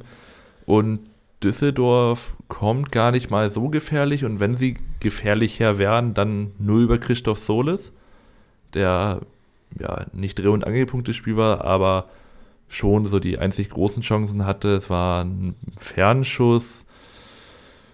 Ja, also man muss sagen, Düsseldorf hadert so ein bisschen damit, nach vorne gefährlich zu werden. naja, Ähm, De Weiß hatte auch noch mal Krieg mit dem Ball. Einmal. Habe ich gar nicht vor Augen. Nee? Nee. Ich habe mir die Szene nicht komplett aufgeschrieben, jedenfalls ähm, oh, ich krieg die Szene Im, im eigenen zusammen. Strafraum? Im eigenen Strafraum. So, der hat ja, den ja. Ball fast äh, ins eigene Tor da befördert. Aber auch aus, äh, aus einer. Der stand ja schon neben dem Tor und hatten fast noch ins eigene Tor. Also das war, also, das geht ja physisch gar nicht kaum. Ja, also das war schon wirklich Außenpfosten hat er, glaube ich, getroffen. Ja. Ähm, ja, also an sich irgendwie kein gutes Spiel von Düsseldorf offensiv. Dann machen sie natürlich hinten raus auf. Dadurch hat dann erstmal Jan Fiete Ab, den er machen muss, äh, läuft alleine auf, auf Kastenmeier, läuft an ihm vorbei und Jastemski ja, mit einer absoluten Brettgrätsche, die leider Ja, da hinten raus möchte ich, nichts mehr da bringt. möchte ich Ab nicht mal, nicht mal Ja, einen Vorwurf machen. Der macht ja alles richtig. Kann ja, Ja. nicht damit rechnen, dass Jastremski da, da so ein Ding auspackt Genau, und dann von der Linie es, kratzt. ist es, glaube ich, noch Pichler. Äh, das war gleich in der Zusammenfassung drin, aber der hatte auch noch mal eine Chance äh, durch den Konter. Scheitert auch, hinten raus wird es dann aber nicht mehr bestraft. Und ähm, ja, Kiel gewinnt, ist punktgleich und hat vier Punkte auf den dritten. Heißt, einen Ausrutscher könnten sie sich erlauben. Wahnsinn. Das ist Ähm, unfassbar. Ja, Kiel haben wir jetzt gelobt. Ich denke mal, Düsseldorf, also ich will jetzt nicht groß einprügeln auf Düsseldorf. Ich werde nur manchmal nicht draus schlau, weil jetzt hatten sie in Nürnberg dieses Wahnsinnsauswärtsspiel Ja. und jetzt irgendwie, ja, verlieren sie dann irgendwie wieder. So konstant ist das gerade nicht wirklich. Ähm, aber ich denke mal, da werden sie auch wieder reinkommen. Mhm. Ich glaube, die Pause tut jetzt vielleicht ganz gut dann ab äh, nächster Woche. Äh, sie spielen jetzt noch in Magdeburg und äh, Kiel zu Hause gegen Hannover. Und dann, ja, ich glaube, dann haben wir das abgehakt und Ja. gehen zum letzten Spiel. Ähm, ja, wo es ein bisschen heiß herging. Genau, ähm, das Spiel kann man eigentlich zusammenfassen mit viel Kampf auf und neben den Tribünen. Also auf dem Platz und äh, auf den Tribünen. Ähm, es passiert eigentlich de facto bis zur 30. Minute gar nichts auf dem Platz. Es ist viel Zweikampf und nichts mit Ertrag. Ähm, Blendi Idrissi kommt in die, in die Startelf rein von Schalke. Und äh, dann gibt es eine 30 Minuten lange Unterbrechung wegen Fanausschreitungen. Die äh, Schalker haben ja, sich mal ein bisschen an der Plexiglasscheibe zu schaffen gemacht, um äh, Hansa Rostock-Anhängern ein bisschen näher zu kommen.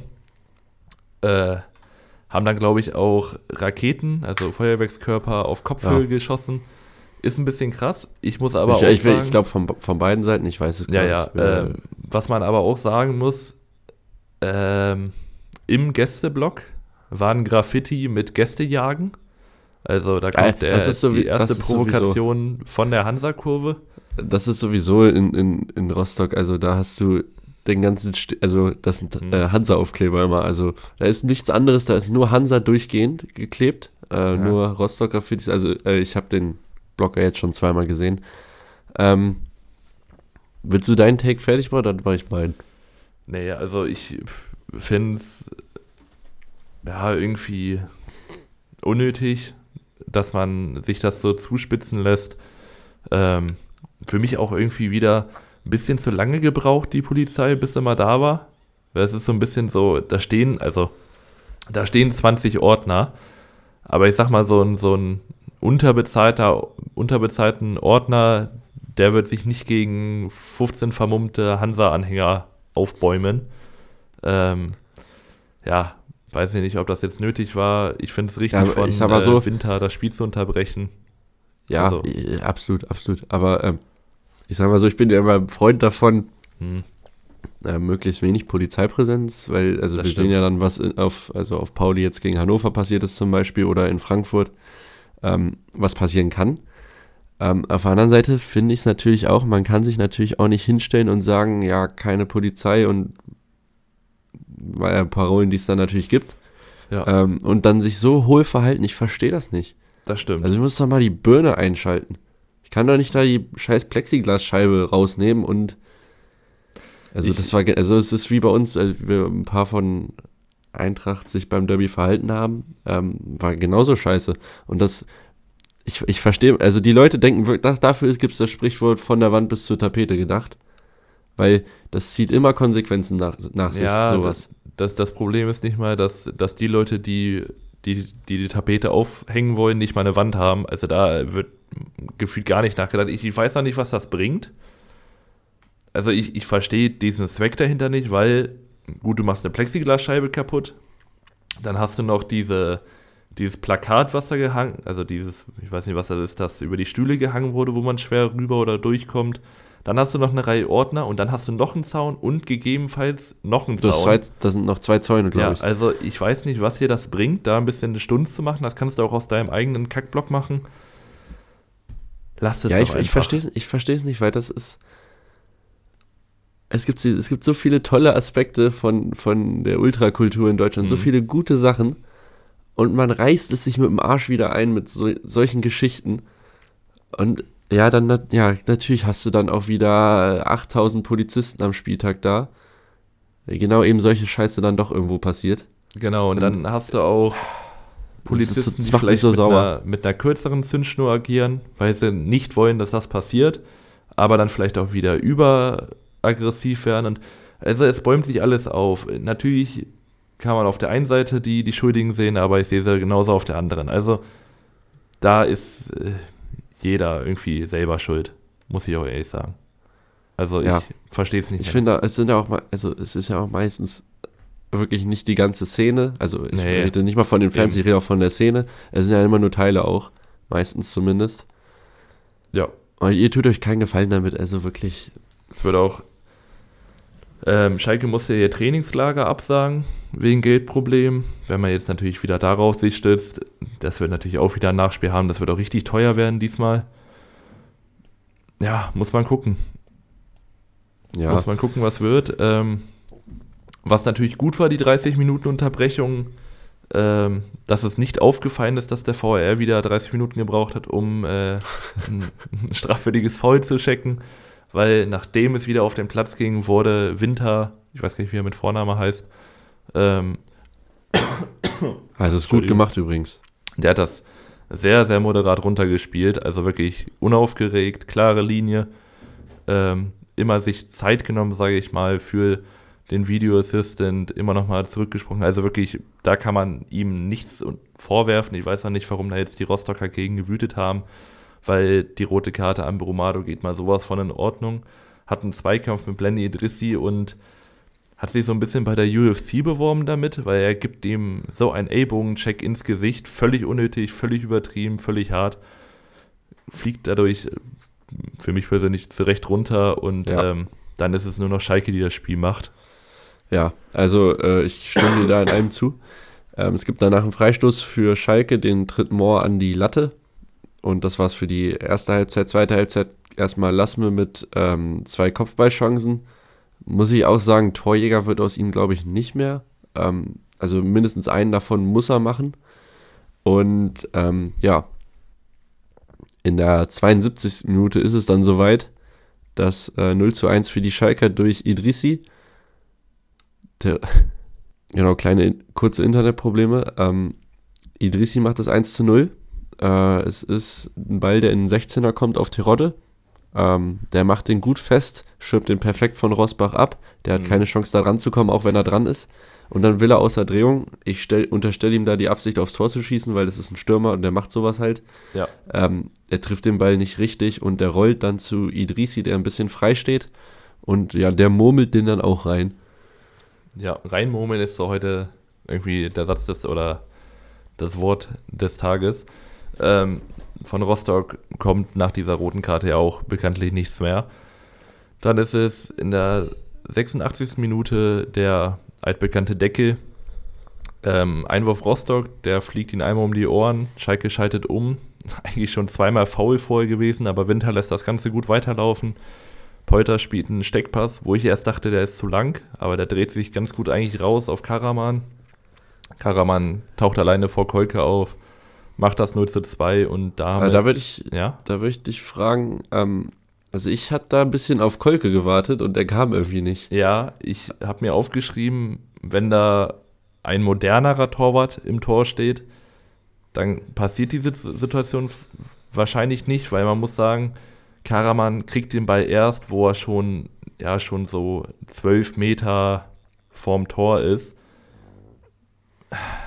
Ja, wahrscheinlich. Ja, also ist halt, ist echt wie, also Fehler ist auch wieder ein großes Nee. Wort. Ich meine, du hast in dem Moment so, so, so eine Millisekunde Zeit, Genau. äh, da dich zu Und- entscheiden. Und, wenn du dich halt nicht entscheidest, rauszugehen, dann kannst du später auch, du kannst dich nicht korrigieren. ich Du sag musst mal, halt raus oder nicht. ich sag mal, Kolke ist jetzt nicht dafür bekannt, hoch zu stehen oder irgendwie freie Bälle da als Libero-mäßig aufzutauchen, sondern ist ein sehr, sehr guter 1 gegen 1 Torwart. Ich würde fast sogar sagen, der Beste in der Liga. Ähm, und sich darauf dann zu verlassen, dem Ball nicht entgegenzugehen, sondern auf diese 1 gegen 1 Fähigkeit, ähm, würde ich deswegen keinen Fehler unterstellen, weil er nun mal, glaube ich, weiß, wo Nee, nee. seine Stärken liegen. Und wenn man weiß, dass man gut im 1 gegen 1 ist, möchte man nicht riskieren, dass man irgendwie noch unnötig vielleicht eine rote gibt oder dass er dran vorbeitritt oder so.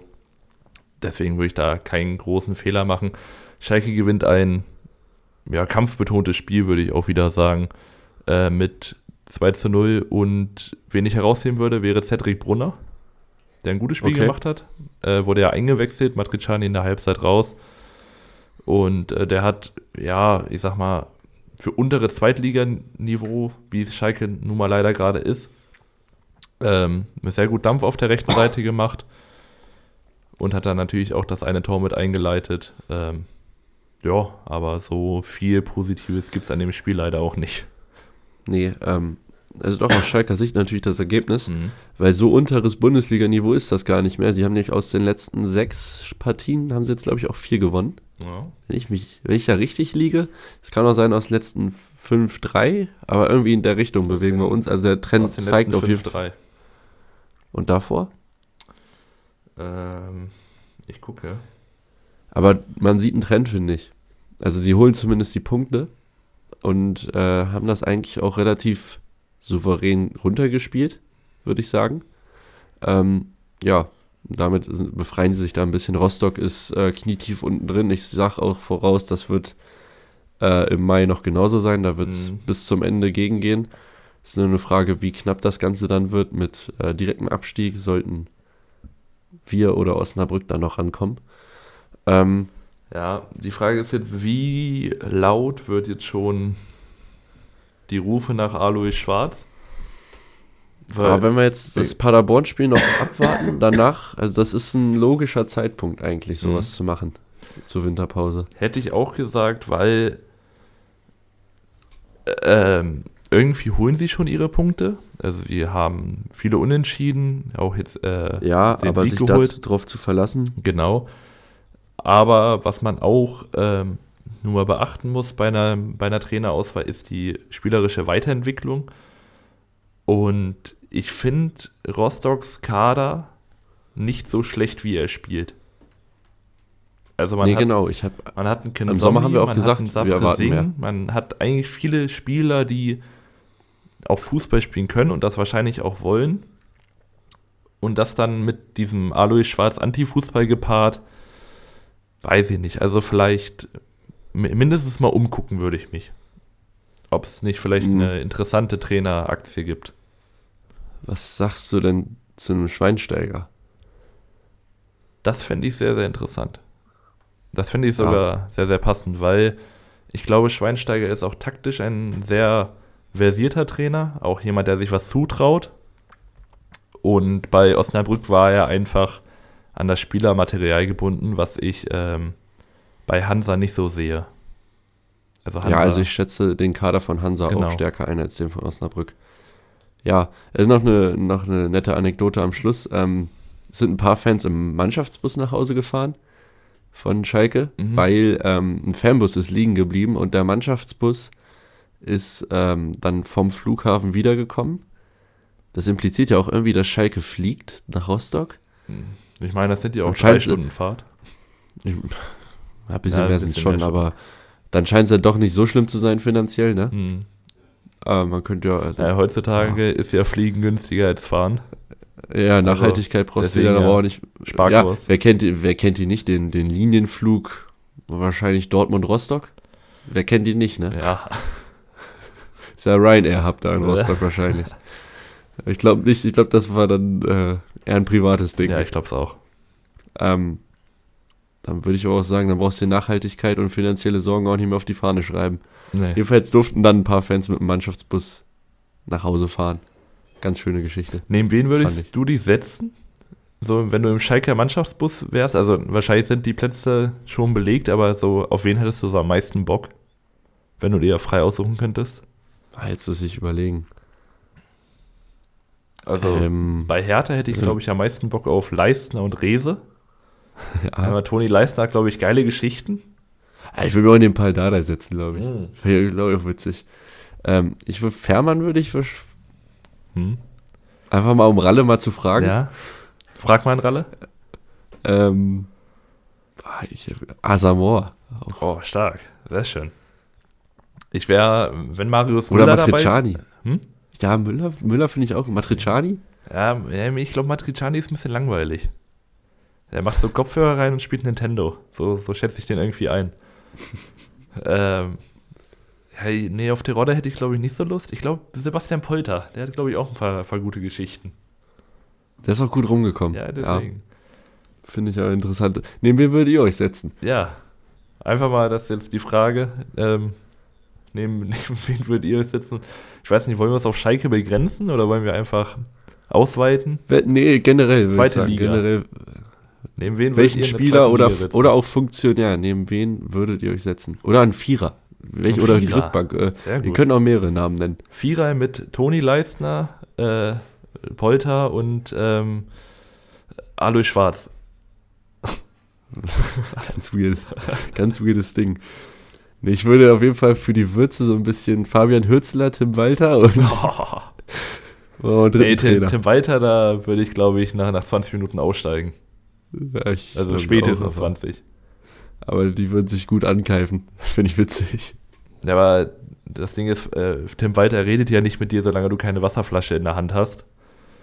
Er ist ja wirklich tie- tief befreundet. Er hat ja mehr Wasserflasche, also der hat ja die Wasserflasche mehr in der Hand als seine Frau wahrscheinlich. Ach du Scheiße. Immer, du musst einen Wasserkasten für einen Nebensitz haben. Selim Begovic. Da steht der Wasserkasten. Oh Gott. Ja, die wahren Fans erinnern sich an die Folge. Ja, Ähm, ja, wir müssen auch tippen auf jeden Fall. ja. Ähm, Gut, da muss ich natürlich auch, ähm, ich muss Reche loben, meinen Mitbewohner vom letzten Spieltag, zwölf Punkte. Muss man sagen, stark, stark gemacht. Äh, ich mit vier, du mit acht. Acht. Mhm. Mhm. Wie Eintracht, aus, aus der Tiefe kommst du jetzt hoch. Genau. Totgesagte Leben länger, Phönix aus der Asche. Irgendwelche Sprichworte fallen mir bestimmt auch noch ein. Ähm, das bin ich. Tippabgabe. Ja, Paderborn, SC Rostock. Paderborn, Paderborn ja. 2-0. Ich hätte 3-1 gesagt. Ja, okay. Äh, Schalke gegen Fürth. Das ist ein Schalke-Spiel eigentlich, ne?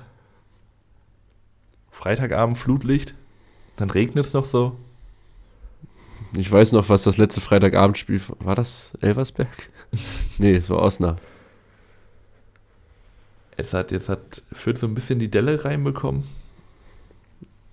Ich sag, für einen Punkt reicht's aber 2-2. Ja, ich, ich sag 1 zu 2 für Fürth. Okay. Hm, Magdeburg, Düsseldorf. Boah. Das ist auch wieder so ein Spiel, was du nicht tippst. Ich gehe mit dem Pokalergebnis 1 zu 2. Ich sag, mm, ja, 0 zu 2. Ja, und Obwohl jetzt kommt das. sehe. Ja, ich, ich auch irgendwie nicht ganz, aber ich weiß nicht, was ich sonst schreiben soll. Ich auch nicht. Ähm, dann kommt das untippbare Spiel Nürnberg gegen den HSV. 1-0. Hayashi. 0-1. Gut. HSV ist mal auswärts wieder dran. Ähm, Hertha gegen Osnabrück.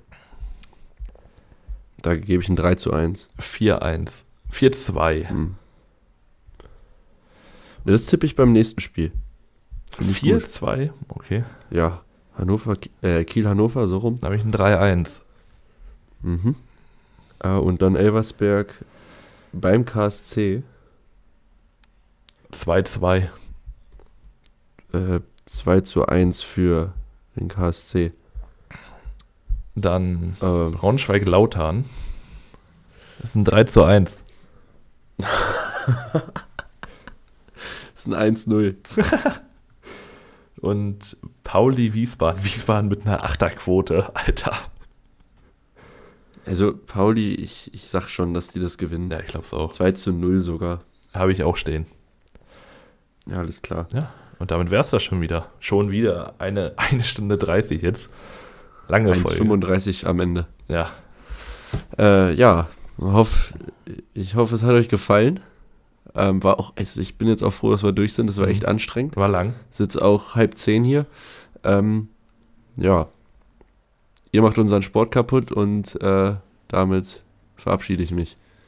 Schöne, äh, schöne Danksagung noch von Mike. Ich äh, nehme mir diesmal das Wort von Mike und sage, viel Glück natürlich auch euren Verein am Wochenende und ähm, viel Glück dabei, gegen die neuen Investoren zu protestieren, weil, wie Mike gerade schon meinte, ihr macht unseren Sport kaputt und damit bis nächste Woche.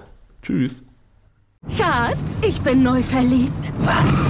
Da drüben. Das ist er. Aber das ist ein Auto. Ja, eben. Mit ihm habe ich alles richtig gemacht. Wunschauto einfach kaufen, verkaufen oder leasen. Bei Autoscout24. Alles richtig gemacht. Wie baut man eine harmonische Beziehung zu seinem Hund auf? Puh, gar nicht so leicht. Und deshalb frage ich nach, wie es anderen Hundeeltern gelingt, beziehungsweise wie die daran arbeiten.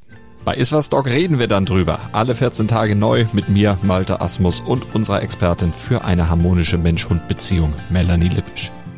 Iswas Dog mit Malte Asmus überall, wo es Podcasts gibt.